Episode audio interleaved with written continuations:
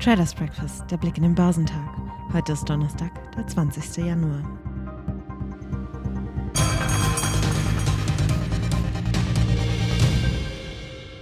In den vergangenen Tagen hatten die hohen Inflationen und die damit einhergehende Erwartung einer deutlich restriktiveren Geldpolitik der US-Notenbank Fed die Börse belastet. Die Renditen am US-Anleihemarkt gaben am Mittwoch zwar leicht nach, das sorgte an den Aktienmärkten aber nicht für Entlastung.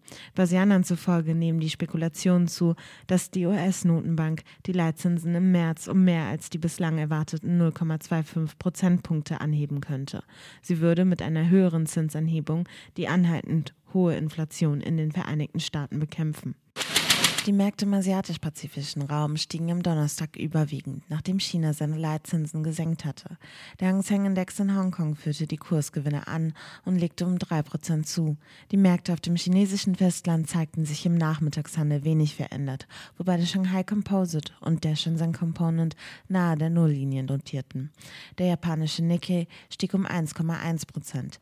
Andernorts stieg der südkoreanische Kospi um 0,7 Prozent, während der australische ASX 200 um 0,1 Prozent zulegte. Nach vorübergehend, aber übersichtlichen Kursgewinnen verlor der Dow Jones Industrial knapp 1% auf 35.029 Punkte. Er kam im Späthandel zunehmend unter Druck und rutschte auf den niedrigsten Stand seit fast einem Monat. Der marktbreite S&P 500 schloss mit knapp 1% im Minus bei 4.533 Punkten. Der technologielastige Nasdaq 100, der jüngst stärker unter Druck geraten war, verlor 1,1% auf 15.048 Zähler und fiel sogar sogar auf den tiefsten Stand seit drei Monaten.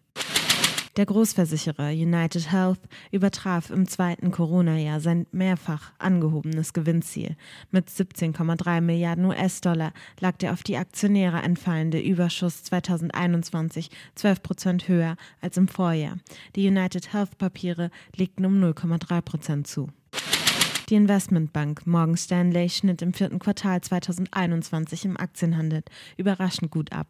Um 13 Prozent legte hier der Umsatz zu. Analysten hatten kaum eine Veränderung erwartet im Vergleich zum entsprechenden Vorjahresquartal.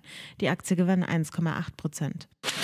Die Bank of America beendete das Jahr 2021 anders als andere US-Geldhäuser ebenfalls mit einem überraschend guten Quartal. Dank gestiegener Erträge und der Auflösung von Rückstellungen für Kreditausfälle verdiente das Institut deutlich mehr als ein Jahr zuvor. Der Aktienkurs legte um 0,4 Prozent zu. Die Aktien von Ford büßten fast 8% ein.